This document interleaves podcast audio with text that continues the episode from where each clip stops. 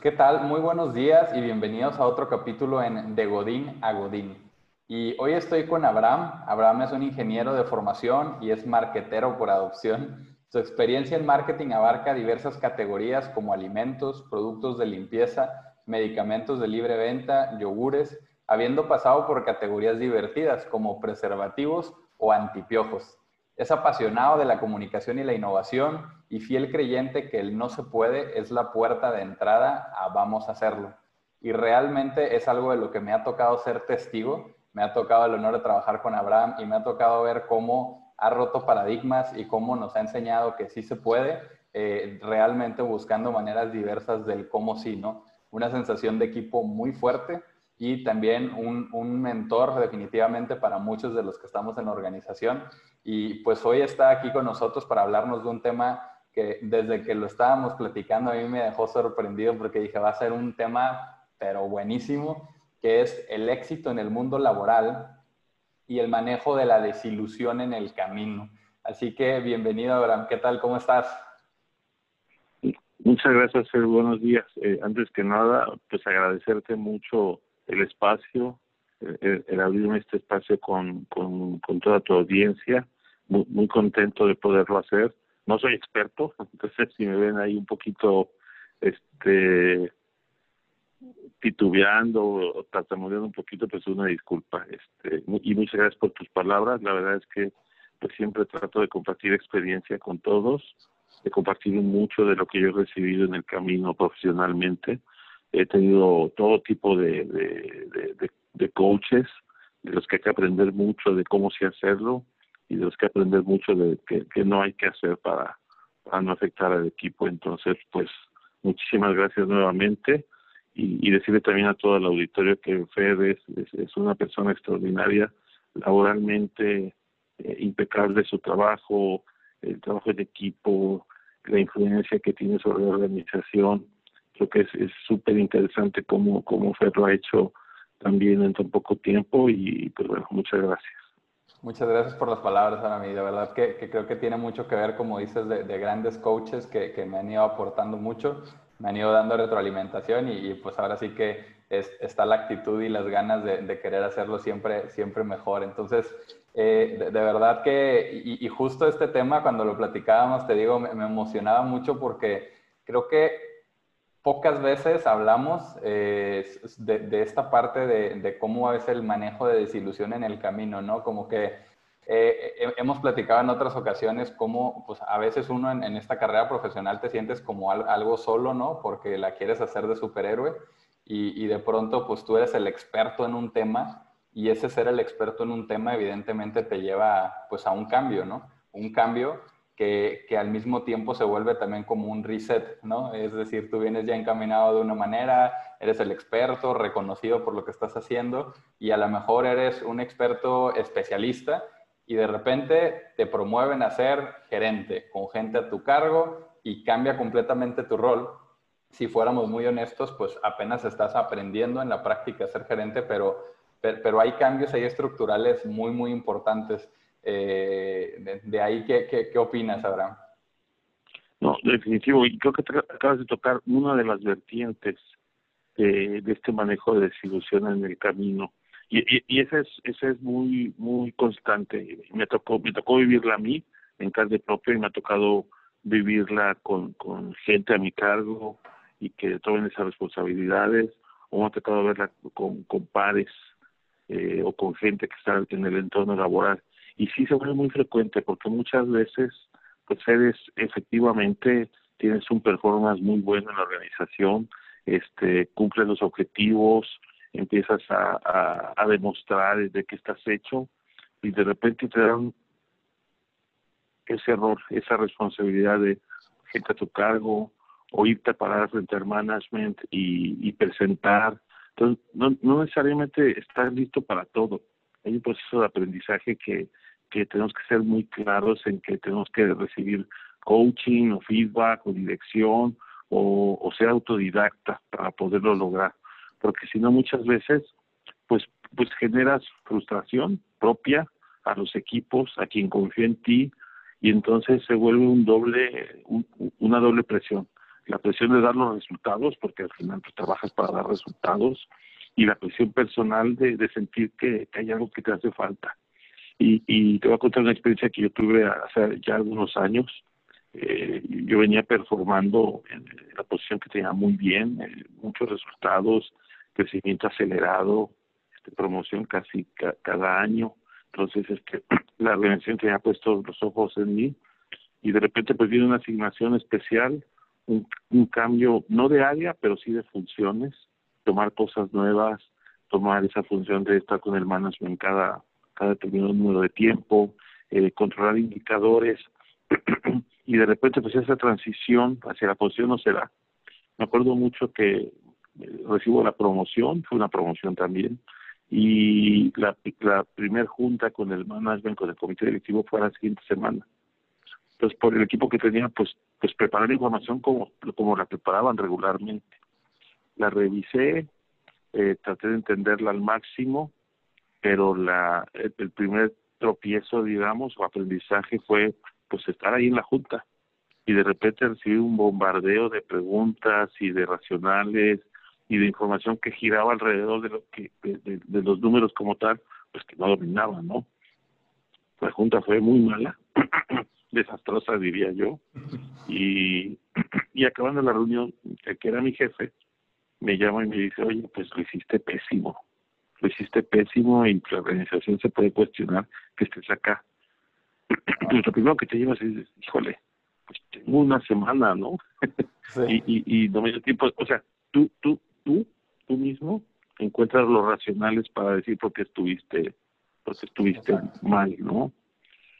Pero después cuando haces un alto en el camino, y no es inmediato, ¿eh?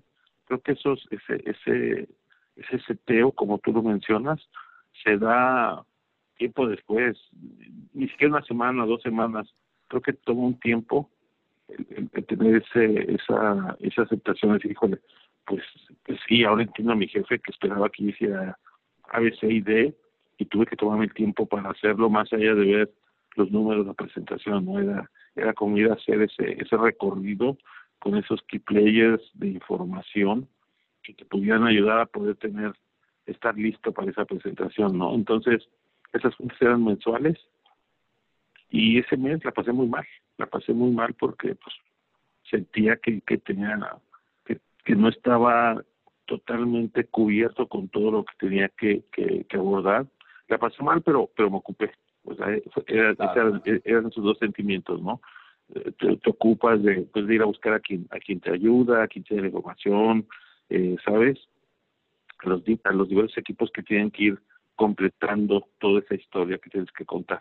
Y ahí se vuelve bien pues, importante la, la plática interna, ¿no? O sea, porque al final, como dices, la retroalimentación que te estaban dando era, no eres bueno, probablemente ya nos arrepentimos de la decisión, pues ante eso, o qué, qué, tipo de cosas te repetías para que te ayudara a tomar acción en vez de que te diera para abajo y dijeras, sí es cierto, esto no es para mí. Exacto. Y, y sabes también que sucede, son diferentes ópticas, porque la óptica hacia el resto de la organización o hacia el resto de otros jugadores era, oye, pues si estás tú aquí es porque eres la persona correcta, ¿no? E, e, era una óptica. Oye, este, pues mira, hay todo esto que aprender y no se, no se aprende de la noche a la mañana oye, pues hay que ver toda esta información que está allí y que va a tomar este tiempo. Y entonces te vas dando cuenta cómo las ópticas, las ópticas van cambiando, pero tú, por lo mientras, ya te quedaste con esa desilusión. Y como tú lo dices, cuestionas la decisión, cuestionas la posición, cuestionas tu permanencia, y eso es una desilusión terrible, ¿no? Porque de algo bueno, de algo muy bueno, y, y, de, y de la confianza que se te la, la compañía en ti o las personas, te puedes llevar un, descalabro y, influir tú mismo en tu mente de una forma muy fuerte. Entonces ese es un primer tema que hay que saber siempre manejar. Obviamente tu jefe o, la persona que te da la oportunidad va a tener expectativas muy altas y te va a llevar por ese camino, ¿no? A, que, des ese ancho de forma muy muy pronta.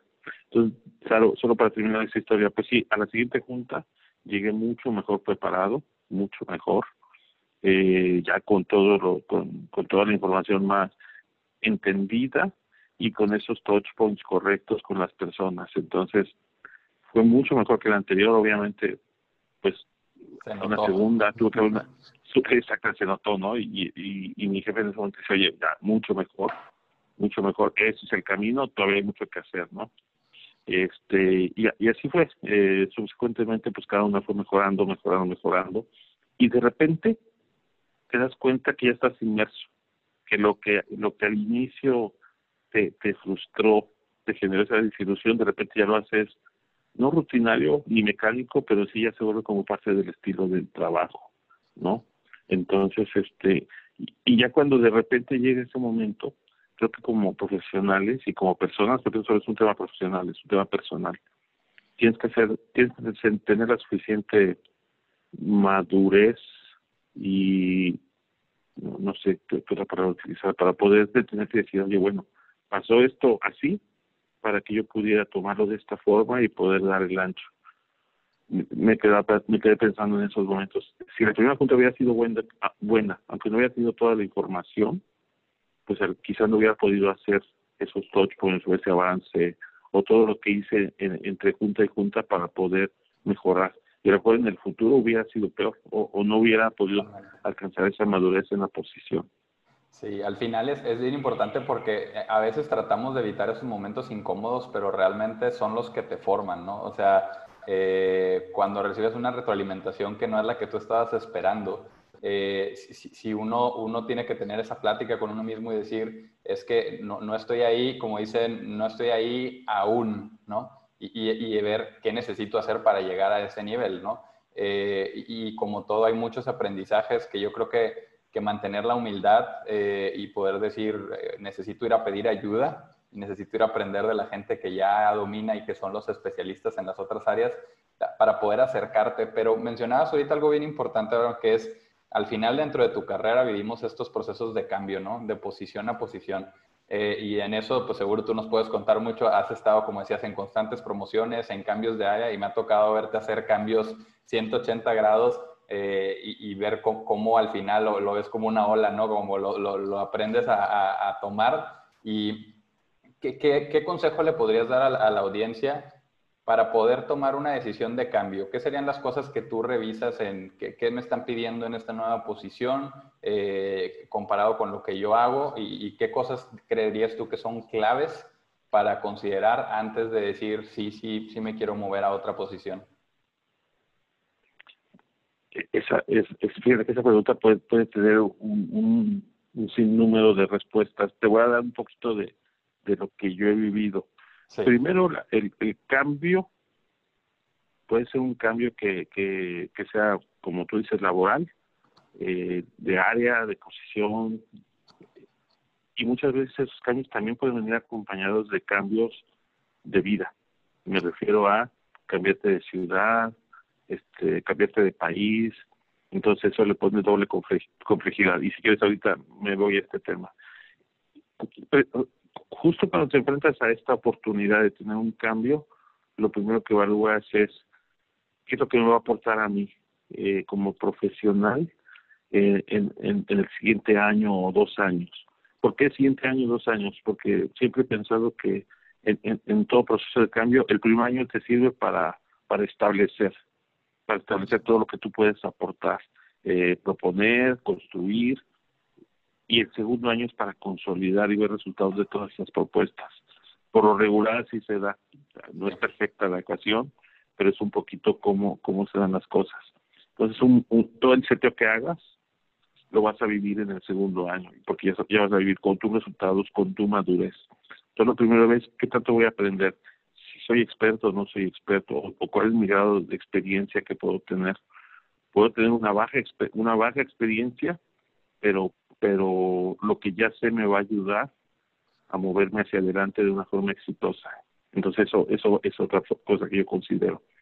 La otra es cuál es el paso después de este cambio, hacia dónde, hacia dónde nos va, nos va a ayudar a movernos, porque a lo mejor puede ser un cambio muy bueno, económico, profesional, de posición, pero hacia adelante, pues ya no va a haber nada o tu tipo de o tu o tu movimiento pues se va a prolongar más allá de los planes que tú tengas, que esos esos cada persona los los, establece, ¿no?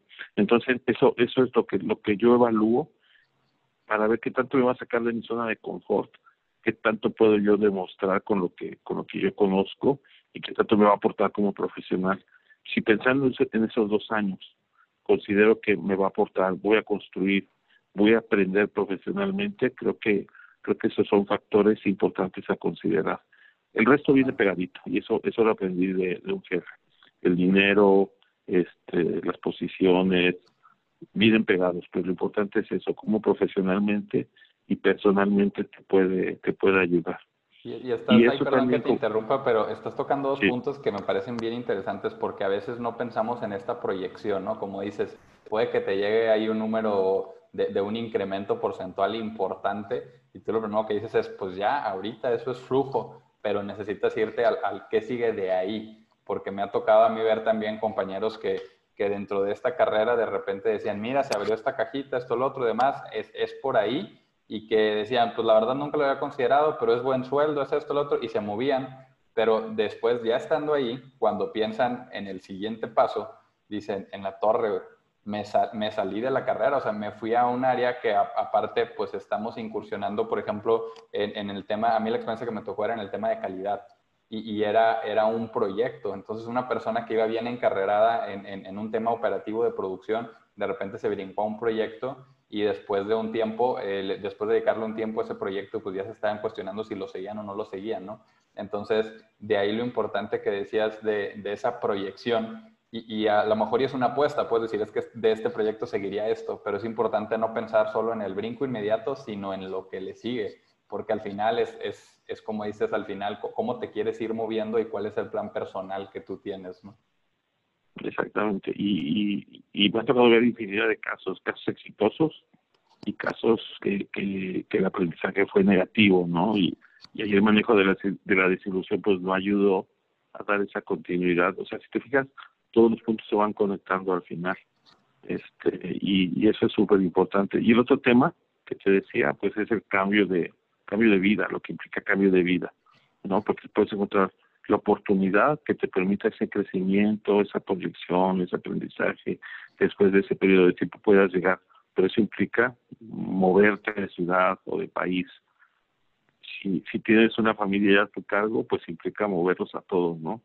Y entonces es, es mover el estilo de vida de la pareja, eh, cambiar de escuela a los hijos, el financiamiento que tienen los hijos hacia los amigos en, edad temprana, pues también puede, puede pesar, ¿no?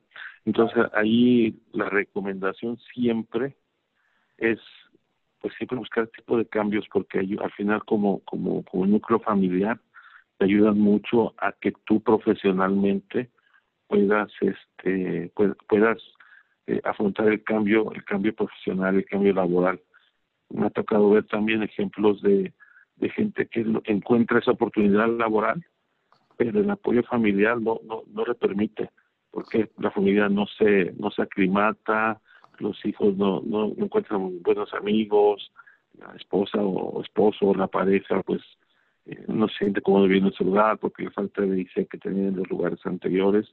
Entonces eso es clave, es difícil, eh, es difícil de manejarlo, no, no todas las familias son iguales y no todo no todos pueden enfrentar los cambios, pero lo importante es que si lo haces una vez, vas a acostumbrar a tu núcleo familiar y a tu vida profesional a enfrentar esos cambios.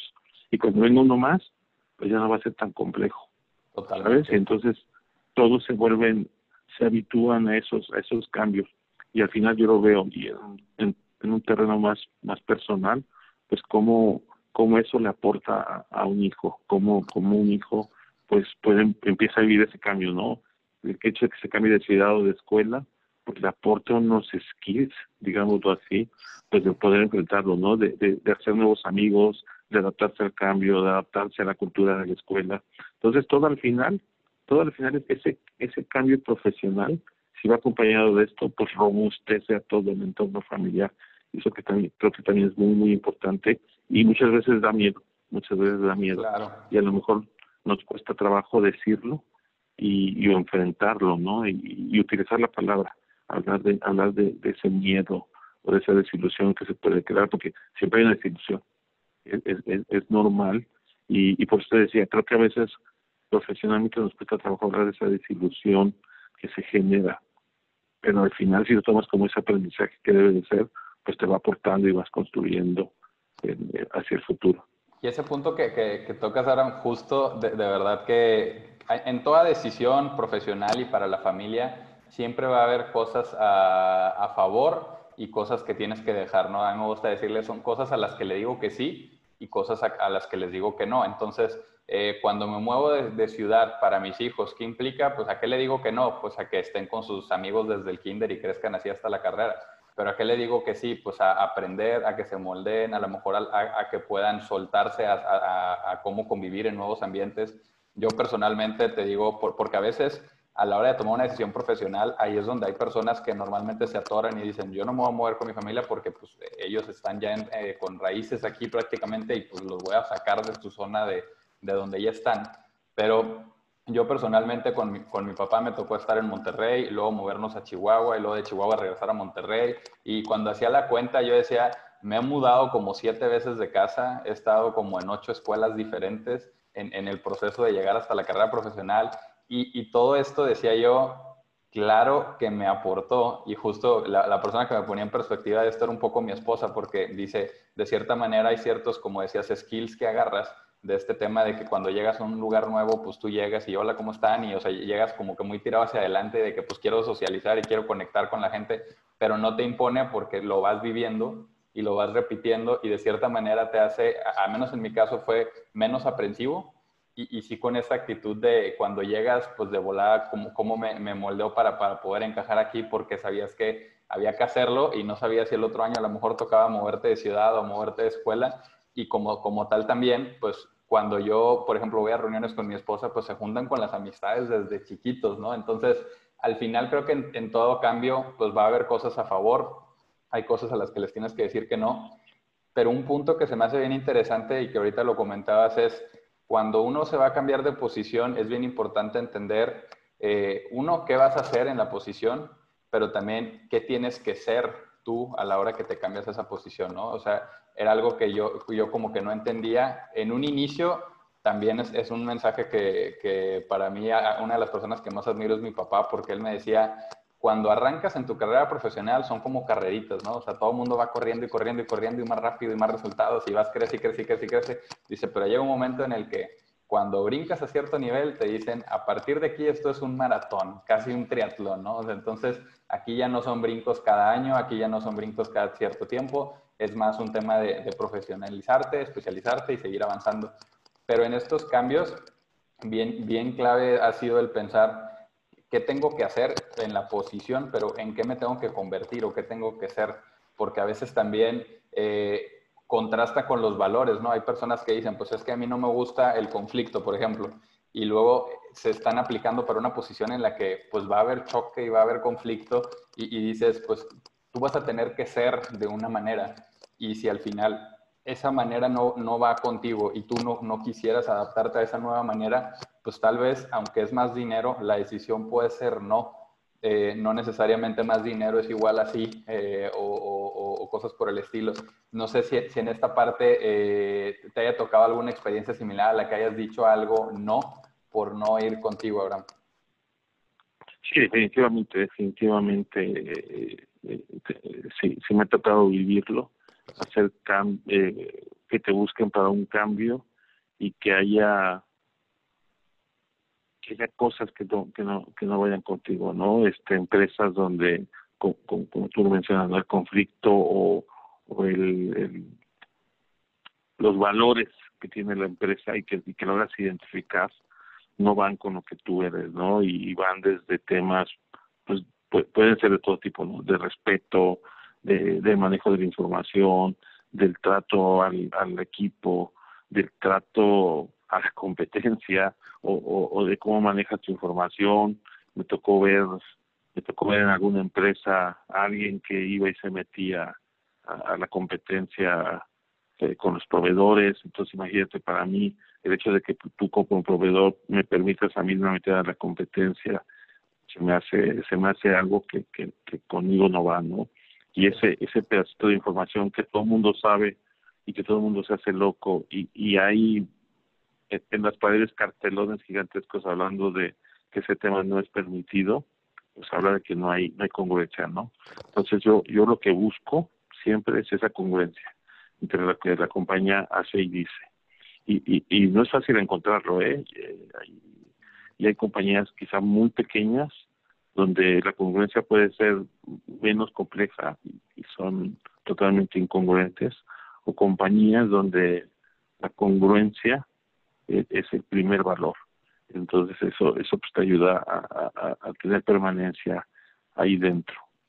Y ahí hay dos perspectivas bien interesantes porque cuando tú estás como empleador, es decir, tú eres el que está como cabeza del negocio, dicen, a veces cometemos el error de pensar que, que la otra persona no se va a dar cuenta, ¿no? Como que dices, no, no se dan cuenta, o sea, eh, yo, yo sé que lo estoy haciendo por X fin, pero al final no se van a dar cuenta que es por eso, pero eh, creo que ahí pecamos de, sentirnos superiores porque realmente la gente sí se da cuenta cuando haces algo auténticamente y cuando lo haces por un fin de, publicidad o por un fin de marketing o por, por otro, otro tema, ¿no? Entonces, eh, cuando es una, una ayuda genuina de, vamos a decir, cuando la, la, labor que hace la empresa es genuinamente, o sea, por, un interés, eh, vamos a decir, bueno, eh, te das cuenta también y se siente muy padre, te llena como de orgullo pertenecer a esa organización, pero por otro lado, también es, es importante esto que comentas de que esos valores vayan contigo, ¿no? Porque coincido contigo, es bien difícil encontrarlo. Yo, yo de verdad que en, las experiencias que me ha tocado y todo,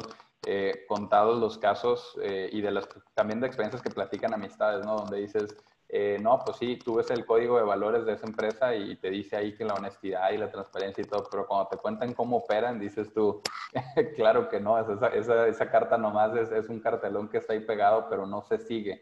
Y, y se vuelve bien importante, bien importante porque yo creo que pocas personas eh, checamos cuáles son los valores de la empresa a conciencia, no, no para aprendértelos para la entrevista si te preguntan, sino realmente a conciencia y decir, eso va conmigo o no va conmigo.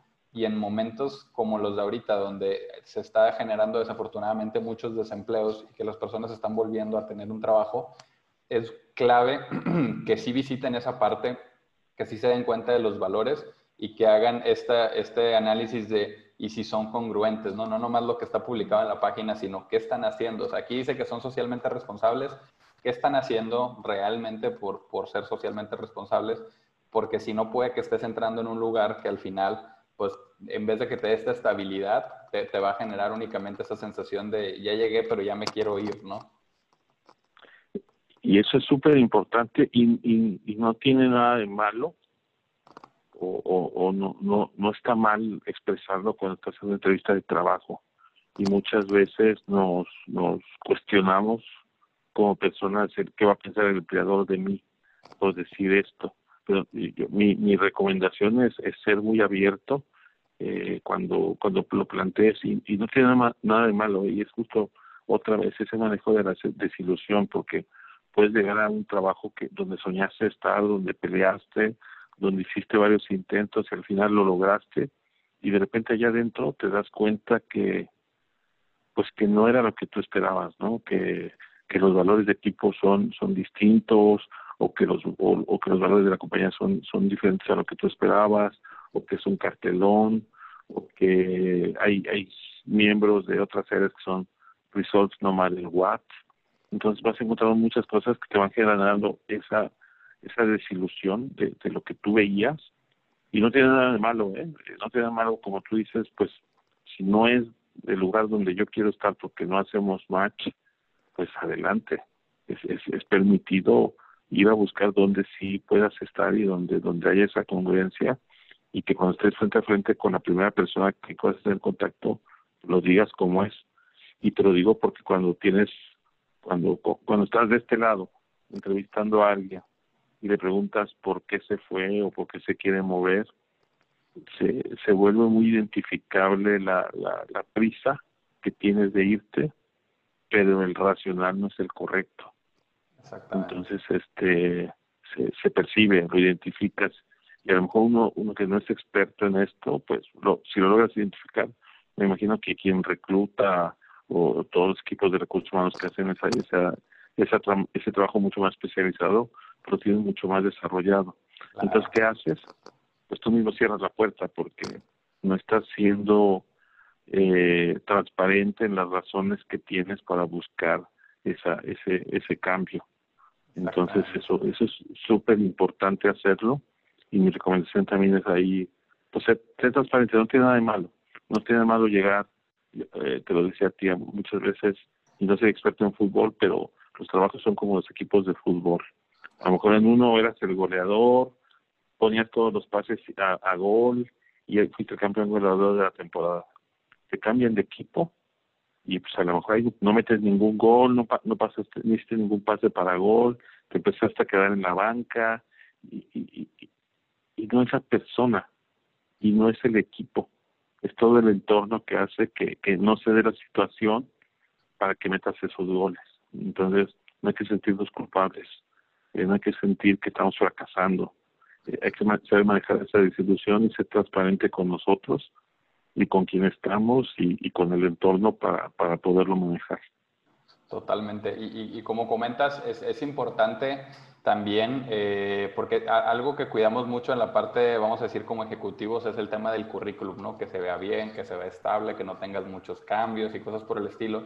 Y por eso se vuelve clave también, eh, porque mentiría yo si dijera, no importa, no importa que te estés cambie, cambie o sea, cuando es un cambio muy corto y como dices, la persona es muy honesta y te dice, fíjate que pasó esto y esto y esto y había ciertos tratos y ciertas formas que no me gustaban y por eso no, y como dices, lo sientes que es auténtico, en ese momento haces a un lado ese, ese, ese comentario de es que te cambiaste muy rápido, ¿no? Y dices, ok, hace sentido, ¿no? Pero también uno percibe cuando es esa desesperación de tomé esta decisión y ya me quiero mover, también, también lo sientes, ¿no? Entonces es bien importante eh, hacerlo así y es muy diferente también el decir, ver un currículum que tiene un caso así, pero al final hubo otros casos que, que son de, una experiencia que, que, la persona fue dominando y fue creciendo, a cuando es un patrón, porque también me ha tocado ver currículums que al final es, es un patrón y pareciera ahí un Tetris, ¿no? Así que aquí, luego brinco aquí, luego aquí, aquí, aquí, y ves y dices, las empresas, giros nada que ver, posiciones nada que ver, y y la, y la persona es, es que yo ya llevaba ahí un año y, y, pues ya, eh, ya, ya me quería mover.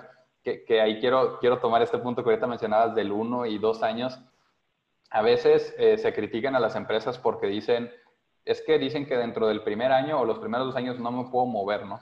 Y lo vemos como si es que me están frenando, ¿no?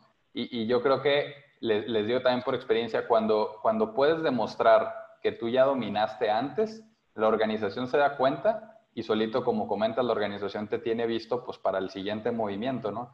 Pero eh, también si la organización quitara esos candados y dijera, oye, pues cualquier empresa, tú a los tres meses te puedes promover, también llega un momento en el que te genera mucho daño, ¿no? Porque cada, cada nivel eh, implica que tú domines una serie de habilidades, que tú agarres cierto perfil, que agarres cierta experiencia y conocimiento del negocio, y si no damos el espacio para esos movimientos a, tiempo, vamos a decir, y que a tiempo es, es variable para cada persona, pero mi perspectiva es que pues al menos si necesitas llegar a dominar ciertas cosas antes de brincar, puedes, puedes quemarte. O sea, tú como ejecutivo también debes de, cuidar el decir, yo estoy listo, pero, pero no nomás es un tema de actitud, sino que, que hagas tú un análisis objetivo y digas, realmente ya tengo las habilidades de este nivel de coordinación antes de ser jefatura o ya soy un buen jefe antes de ser un gerente, porque de lo contrario, tú solito te quemas y puedes caer en una situación de desilusión, pero porque ahí sí diste un brinco, todo algo donde realmente faltaban ciertos skills y no va a haber este, este permiso de una curva de un año ya en la nueva posición, ¿no? Definitivamente, y, y, cuando lo hablas parece que es fácil, pero sí, sí requiere de la introspección y de, y de conocimiento propio que tienes para poder tener ese grado de, de transparencia, porque muchas veces, y es normal, creo que es una parte humana, eh, nosotros mismos generamos eh, pues creencias de uno mismo, ¿no? Y entonces cuando tienes una percepción errónea de ti mismo, pues te hace dar pasos y, y esa es, es gira en ambos en ambos en ambos sentidos, ¿no? Percepción errónea que eres mucho mejor, percepción errónea que, que no tienes los skills, ¿no? Es, te juega para adelante y para atrás. Eso, eh, y, y entonces ahí en el tema de autoconocimiento, que tanto me conozco yo mismo, sé para qué soy para qué soy bueno, sé qué capacidades tengo y sé qué es lo que tengo que mejorar. Eso cuando cuando cuando cuando llegas al momento de, de, de, tener ese esa esa visibilidad de ti mismo y cuando empiezas a, a, verte a ti sabes qué es lo que tienes que hacer ese es un momento clave. Y, un, buen amigo que un compañero de trabajo que tenemos me dice también va, mucho ligado con las con las horas de vuelo. Y eso es eso es eso es me, me gustó mucho esa frase y me gusta usarla porque se me hace muy muy muy didáctica o sea horas de vuelo y, y, lo llevo hasta la experiencia y no soy experto en, en, en, vuelos ni nada pero sí creo que alguien que está aprendiendo a volar pues no va a agarrar un avión y va a volar de aquí a Europa no seguramente tiene que volar 15 minutos y vuela de de Monterrey a Saltillo después va a volar de Monterrey a Guadalajara y tiene que hacer una experiencia sólida de Monterrey a Guadalajara antes de ir de Monterrey a Estados Unidos ¿sabes? entonces y, y eso son horas de vuelo pues profesionalmente lo mismo necesitas horas de vuelo, vas a llegar a una posición y necesitas eh, entender, dominar, madurar, proponer, crecer, y eso te lo dan en las, horas de vuelo. Eh, y eso también mucho, eh, como, como se dice también en el mundo laboral, pues es el seniority. El seniority te lo dan las horas de vuelo. Eh, y quizá alguno puede pecar y decir, es que yo, yo, yo tengo el seniority. Seguramente, seguramente tienes el seniority solo que hay que desarrollarlo, ¿no? Y el Seniority son esas horas de vuelo que vas a, que vas a ir dando y que vas a ir teniendo a lo largo, a lo largo del camino. Y ese Seniority te va a permitir entender para qué eres bueno, dónde no eres bueno, eh, dónde sí pues tengo que enfrentar la decisión y pues aquí la regué y hay que dar el siguiente paso y cuando estés de frente decir, oye, pues sí, aquí eh, estos valores no van conmigo o esta situación no va conmigo o la posición lo, que sea, ¿no? Cualquier extra pero lo primero es ese, ese autoconocimiento. Y ahí mencionas una, una, una, palabra que es clave cuando, cuando estás hablando de, de posiciones eh, que, que, se van haciendo ahora sí que jerárquicamente más arriba. Es, ese tema del seniority es, es constante, ¿no? O sea, es un requisito y a veces se vuelve hasta como difícil de entender qué es, pero me gusta cómo lo explicas con este tema de, de, de horas de vuelo, ¿no? Eh, creo que es, es clave, eh, por un lado también el decir cómo, o sea, cómo acelerar este proceso, ¿no? Porque al final todos sentimos esta, pues ahora sí este, tenemos prisa y tengo que ir rápido y todo, y, se vuelve clave cómo consigues más horas de vuelo, o sea, no necesariamente es...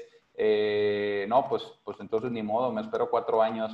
Yo he visto personas que en cuatro años logran un desarrollo X y personas que en un año le dan la vuelta a los de cuatro años, pero tiene que ver con las horas de vuelo, ¿no? Al final, cuando llegas a, la, balanza y, los ponen uno a uno a la hora de, un proceso de reclutamiento, a veces ha tocado el caso de que se van por personas que tienen un año contra personas que tienen cuatro o cinco años, pero, pero tiene que ver con esto que tú comentas, eh, porque hay un detrás de cámaras y, a mí personalmente me tocó vivirlo en, en, mi proceso cuando, cuando yo brinqué a la posición que hoy tengo, eh, y en el proceso, pues había personas con mucha más experiencia, ¿no? Y, me, me, da mucha risa porque había esta queja de decir, ¿por qué se fueron por una persona que tiene menos tiempo que cuando hay otras personas que tenemos mucho tiempo en la organización? Y un poco era, era este mensaje, ¿no? Porque yo decía, no pueden, y, algo que comentaba también un ex jefe era, no puedes juzgar a la persona por el tiempo que lleva en la organización, tienes que ver su trabajo. Entonces, puede que esa persona en un año te ha dado el trabajo de a lo mejor dos, tres años. ¿Por qué? Pues porque trabajaba fuera de, de, horas en el sentido de cómo puedo aprender otras cosas. A lo mejor se acercó con otras áreas y eso le dio otros skills y, y, se metió a otro proyecto y ese proyecto le dio otros. Entonces, eh, si tú te preocupas por ir, ir cómo yo me voy haciendo una, una, mejor persona que pueda crear más valor, eh, es, es un camino correcto porque, al menos en mi percepción, eso sí te puede ayudar a recortar tiempos porque, pero es porque te estás, te estás enfocando en ser mejor y crear más valor, pero no esperando que el tiempo por derecho de antigüedad te va a abrir las puertas, que creo que es, es una perspectiva que algunas personas todavía tienen y, y, que para mí personalmente es totalmente errónea, ¿no? Es decir, por llevar 10 años en la posición me toca a mí. Yo me he dado cuenta que en las organizaciones es más como como comentando la analogía de deportes, ¿no? Es como el fútbol americano, o sea, ya va la pelota y tienes que ir tú por ello, no puedes esperar a que de repente te digan, te toca, tú que estás en la fila y tienes el turno 65, ya, te tocó el, el momento, ¿no? que creo que es, ese cambio de actitudes es realmente lo que hace la diferencia entre quienes empiezan a, lograr ese éxito y los que se quedan estancados en algún lugar. Exacto, y, también me ha tocado escuchar, eh, y todo es respetable, ¿eh? simplemente te digo, es cuestión de, expectativas. Me, me, ha tocado escuchar en, otras compañías, que mi plan de carrera, ¿dónde está mi plan de carrera? Pues a mí me ha tocado escuchar recientemente, pues el plan de carrera lo haces tú, y, y, tienes que y, y, es totalmente correcto no o sea tú mismo eres quien tiene quien tiene el control en, las manos o sea es, tu posición pero es que estás haciendo no y tú acabas de decir algo bien importante cómo creas valor no porque a lo mejor el mismo trabajo que tú haces lo puede hacer alguien más y, y, lo va a hacer igual de bien pero ¿qué, valor estás creando qué le estás aportando al negocio a la posición al equipo a los que te rodean eso, es clave, la creación de valor hacia todo sentido, ¿no? Y, y, como te decía, ¿qué, ¿qué, haces tú? Pues en mi exposición pues tengo que tengo que ser autodidacta, ¿no? ¿Qué, qué, lecturas hay? ¿Qué tengo que hacer? Eh, ¿Qué información hay disponible? O sea, estar siempre siempre leyendo, siempre estar eh, viendo todo, ¿no? Yo yo siempre eh, en marketing siempre pregunto a la gente, oye, ¿cuál es tu campaña de publicidad favorita? No, pues tal marca, perfecto ¿qué comercial tiene hoy en televisión? Es que no veo televisión, ¿sabes? O sea, pues tu primera chamba como marquetero, pues a lo mejor pensamos que la gente ya no ve televisión, pero hoy todas las compañías están haciendo sus campañas de publicidad en televisión. Pues dos puntos, tienes que estar viendo la televisión. En la televisión ves, ves la innovación y, ves, ves nuevos claims y ves posicionamientos. Eh, eh, digo, es un ejemplo pequeñito, pero es un poco de cómo, un, ejemplo, perdón que te interrumpa, pero es un ejemplo clave y, que, que, a veces lo da uno por sentado, ¿no? A veces cometemos el error de pensar que, que nuestro mundo es el mundo de todos, ¿no? Y, creo que ese es un mensaje que a mí me tocó porque eh, ahora sí que perteneciendo también como, como espectador de la dirección de marketing, también ves muchas cosas y aprendes, te saca de la cajita también.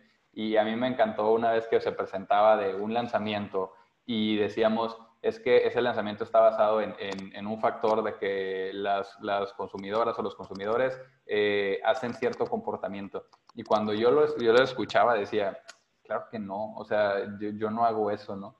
Pero después decían, ojo, ¿eh? O sea, ustedes no lo harán, pero el 90% del país sí lo hace, ¿no? Entonces, a, quién le estás hablando y tienes que entender qué programas se ven. Eh, o sea, entonces a veces cometemos este error de, querer juzgar como que desde donde nosotros estamos y eh, lo digo por el lado de mercado, o sea, que, en vez de escuchar la voz del cliente te, te, te, pones como que en tu burbuja y crees que diseñas para ti, pero también del lado de la empresa, que a veces uno comete el error de, de creer que todos los colaboradores están en el mismo nivel que uno o viven lo mismo que uno vive. Y, si no te sales tú a, darte cuenta, puede que, estés teniendo sesgos importantes. A, mí me encanta una, una, una historia de, de, un emprendedor que justo tenía su negocio y que dentro de su negocio tenía uno de sus amigos, ¿no?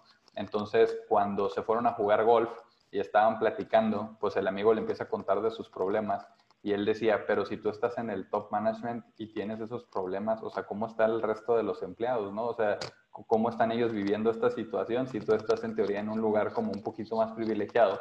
Y dice que a partir de ahí el, el, dueño no podía ni dormir y empezó a tomar acciones para mejorar el nivel de compensación, en las prestaciones y muchas cosas para la empresa, ¿no? Pero a veces uno dentro de un mismo equipo de trabajo comete el error de decir, ¿por qué esta persona no hace X o Y cosa? pero no nos damos cuenta, y creo que ahora en la contingencia nos hemos dado mucho cuenta de ese tipo de cosas, del entorno en el que está cada quien y las complejidades que está atravesando cada quien también en un entorno familiar, ¿no? Porque al final creo que no somos robots tampoco para, para ser inmunes a las situaciones que nos pasan en el día a día, ¿no? Exacto. Y, y, si, y si hacemos un alto en el camino, todo lo que hemos hablado influye en esa potencial desilusión eh, parte de la distribución es, genuina del entorno y, de la situación que estás viviendo, pero parte de la distribución también es de las acciones que tú puedes tomar o qué tienes que hacer diferente o de ese autoconocimiento. Todo eso, si, si empiezas a, a, conectar esos puntos, pues es la, es la forma en que tienes que irte, ir, manejando, ¿no? Si llegué a un lugar donde no hubo, no, no pude meter goles, pues hay que buscar donde sí los voy a ir a meter, ¿no? Y hay que, hay que saber manejar esa desilusión.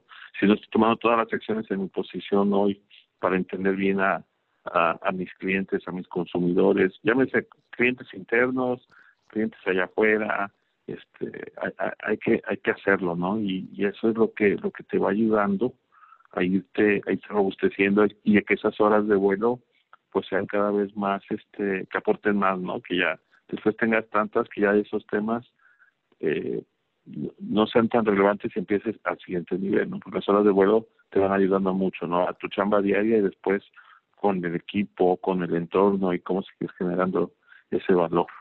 Y algo que, que, que al menos eh, nos has enseñado con el ejemplo, ahora te digo yo como espectador, al final viéndolo de afuera, eh, eh, es muy fácil detectar. Creo que una clave es enamorarse del proceso.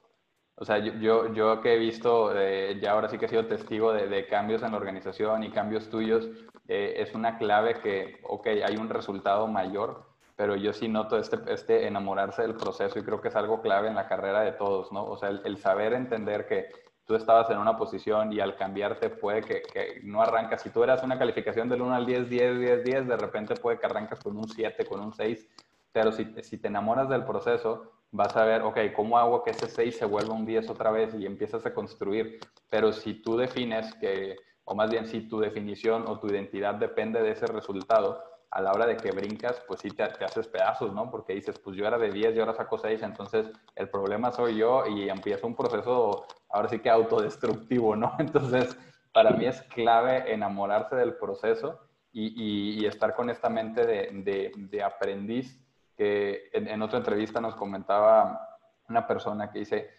¿cómo, tratarías tú a un, a un, mesero si trae una camiseta y un, y un tag que dice eh, en entrenamiento?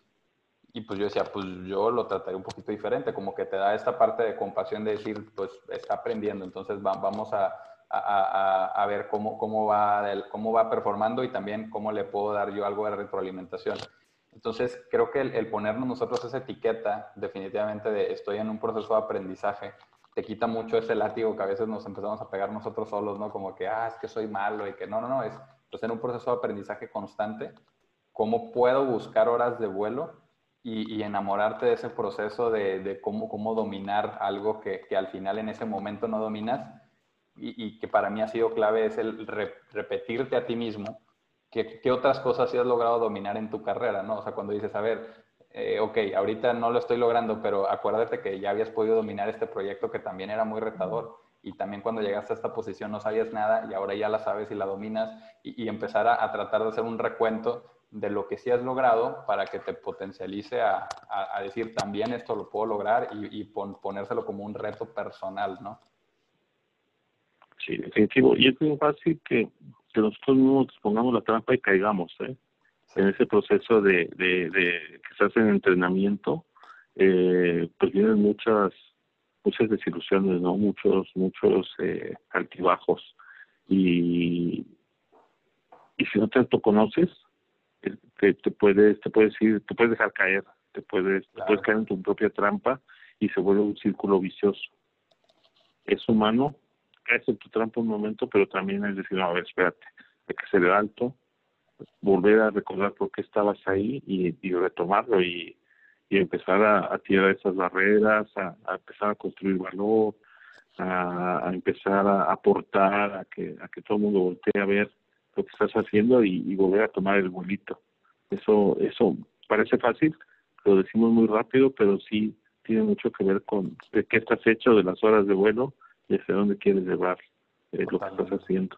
Totalmente. Y de verdad que este tema me, me, encanta que lo estemos tocando porque creo que sirve como, como líder que tiene personas a su cargo o si tú eres una persona que está buscando escalar, ahora sí que en la parte corporativa, como, como líder entender que puede que esa persona que tú acabas de, contratar está viviendo ese proceso, es más, seguramente lo está viviendo y está en esa posición en la que a lo mejor está dudando, decidió el paso correcto o no, o, está, está dándose cuenta que hay, hay nuevos retos y el cómo uno como líder puede dar un acompañamiento siendo muy empático y decir, a ver, yo lo he vivido, o sea, yo sé que se siente un cambio, en vez de agarrar la posición de juez y decir, no, te juzgo por los resultados y tú estás quedando mal, ¿cómo, entra uno y como dicen, vamos a encontrarnos a mitad de camino, ¿no? O sea, cómo eh, entre lo que, las ganas que tú traes y lo que yo ya sé, cómo te puedo ir compartiendo y aligerar el camino, porque a veces está esta mentalidad que, que, me quedo muy tranquilo de que también la he visto cada vez menos, pero esta mentalidad de, pues como a mí me costó mucho trabajo, que a los demás les cueste lo mismo, ¿no? O sea,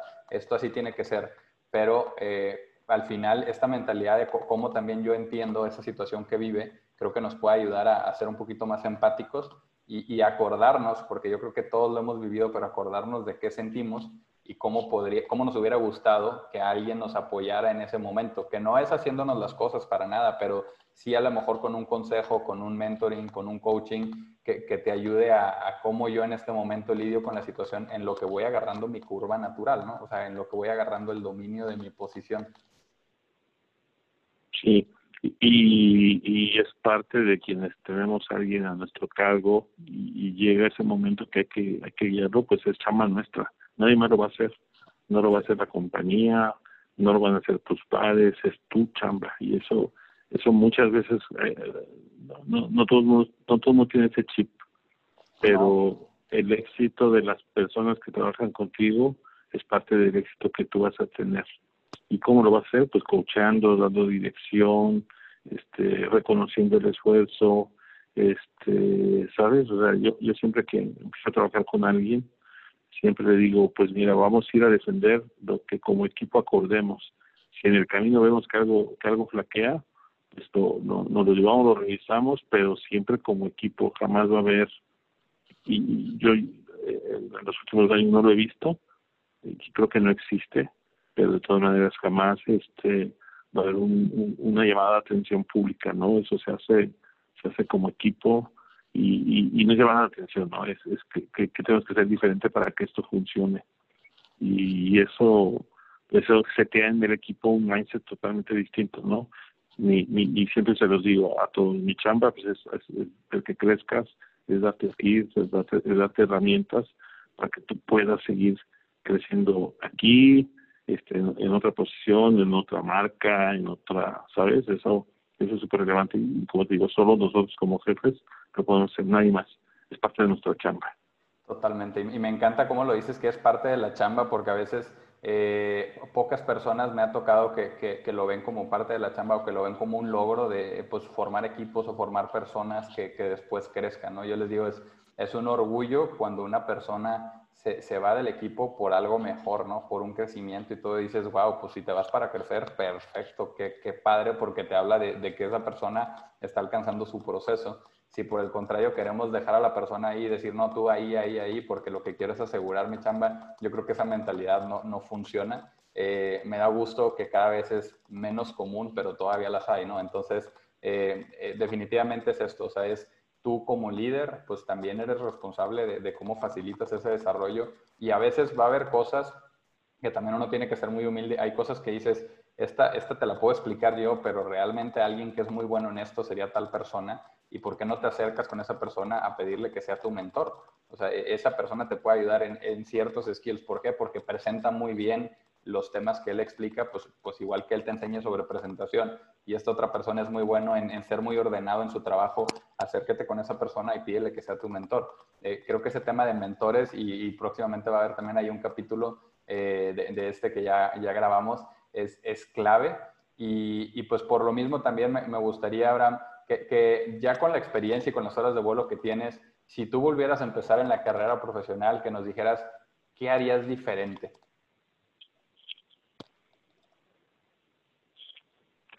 esa, pregunta es, de las difíciles.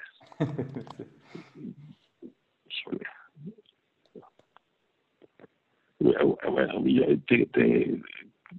con un poquito de antecedente, yo, empecé mi carrera de marketing a los 28 años, casi 29. Mi carrera de marketing como tal, experiencia laboral ya tenía, pero en marketing empecé, empecé a esa edad. ¿Por qué? Pues eh, eh, porque decidí dar el cambio, estudié, me especialicé académicamente y decidí que era el camino que quería seguir. Cuando empiezo a buscar la oportunidad, pues estaba muy limitado. Y, quien me dio la oportunidad me dijo, dice, pues mira, para empezar el marketing ya vas tarde, porque hay gente que a tu edad es gerente y tú quieres empezar de asistente. Entonces, este, tienes, tienes de dos, o te pones las pilas y haces la diferencia, o te vas en, te vas en seis meses. Le entras y te entré. Eh, y bueno, hoy te estoy platicando todo esto, ¿no? Eh, e, ese, ese, ese reto me sirvió mucho para, para poder dar ese esfuerzo y esa creación de valor y, y todo lo que hemos estado platicando. Entonces ahí en esa parte pues no, lo cambiaría, porque esa, esa persona me, me ayudó a, entender que, que, que, tenía un horizonte de tiempo y que tenía que demostrar de que estaba hecho. Entonces esa, esa no la cambio. Y después toda esa experiencia que viví en esa compañía, que fue mi formación, y que afortunadamente tuve jefes muy buenos, muy buenos. Todos los que tuve allí me ayudaron mucho a, crecer. Eh, eh, no, podría mencionar alguno de ellos porque todos los que tuve me, me ayudaron en, muchos sentidos, ¿no? Entonces esa parte sí no, no la cambiaría. A lo mejor lo que cambiaría sería la parte académica, y, ni siquiera la académica, ¿eh? o sea, haber tomado la decisión antes, pero creo que todo se fue dando en los tiempos conforme a lo que yo quería hacer.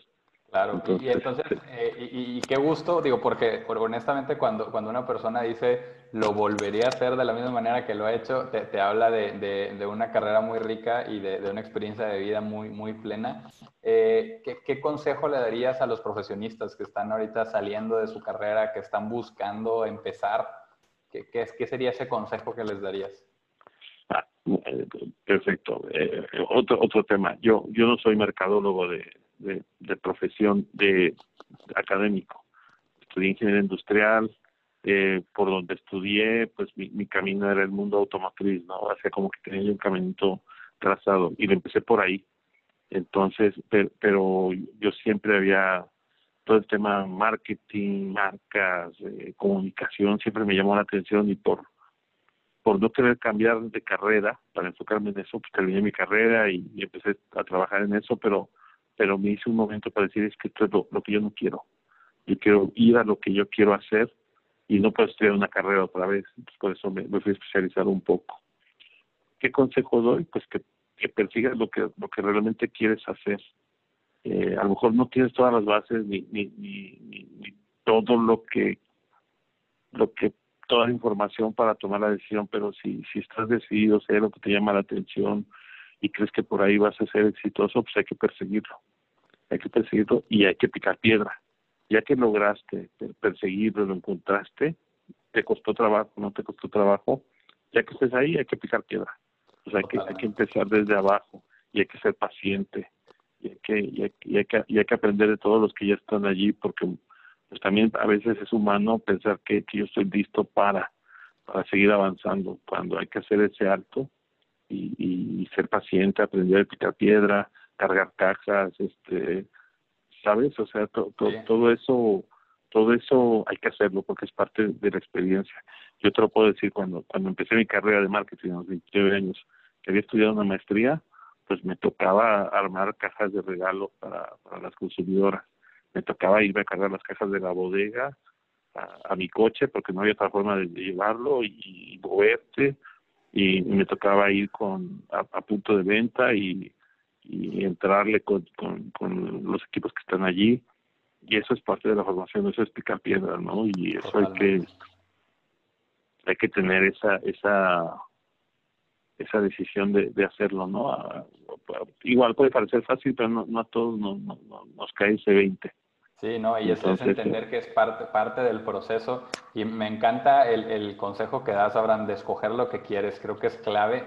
Si a eso le vas a dedicar gran parte de tu vida, gran parte de tus días, eh, qué mejor que estar feliz mientras lo haces. Y, y creo que yo, yo, sí me quedo mucho con ese mensaje. O sea, es, es escoger lo que te gusta y, y, al mismo tiempo también tener la madurez de que si te das cuenta que hay algo nuevo que te gusta, pues tomar la decisión de ir hacia allá, porque yo igual, eh, de formación ingeniero mecánico y, al final, pues cuando yo me topé con, con, lo que hago hoy de la parte de planeación, a mí me apasionó mucho y dije, wow, y me decían, es que es para economistas y financieros, y yo, pues es para, para el que quiera hacerlo, ¿no? O sea, si yo quiero y, me comprometo a lograrlo, aprender lo que, no, lo que no sé por formación de carrera, porque para pasar de industrial a marketing, todo eso, como dices, es el proceso de autodidacta, de, de informarte, de acercarte con la gente que sí lo sabe.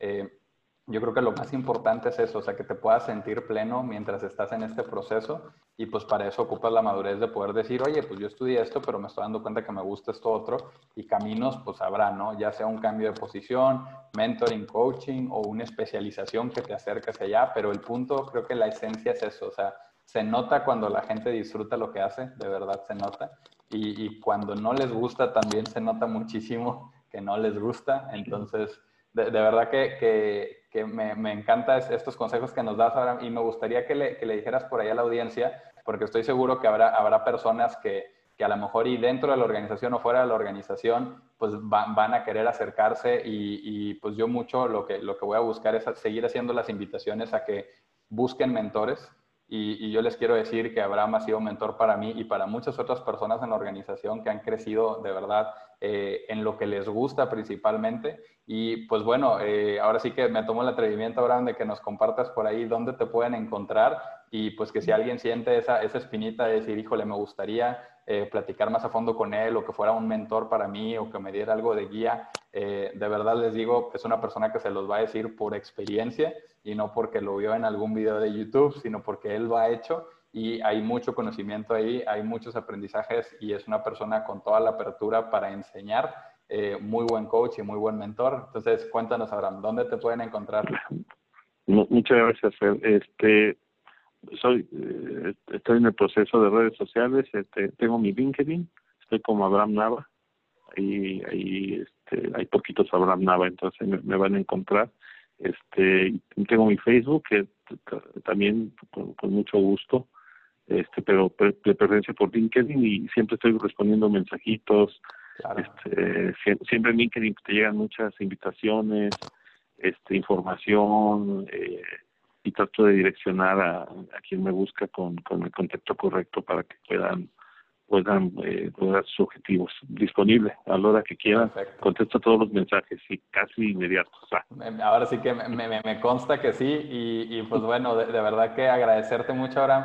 Eh, yo como quiera aquí en la publicación del podcast voy a etiquetarte eh, en tus redes sociales, sobre todo en la parte de LinkedIn y, y pues bueno, ahora sí que, que, de verdad los que sientan la espinita, contáctenlo, les digo, es una persona con mucha apertura y, y de verdad que sí, contesta a la hora que sea, cuando sea eh, y si no les ha contestado, tengan paciencia porque de verdad que también es una persona que está haciendo grandes cosas en la, en la organización y pues ahora sí que siempre ve el cómo sí y cómo hacer tiempo porque definitivamente la, agenda es demandante, ¿verdad, Abraham? sí, muchas gracias, te agradezco tus palabras y, y gracias por, por el espacio. Muchas gracias, Abraham. Que tengas excelente día.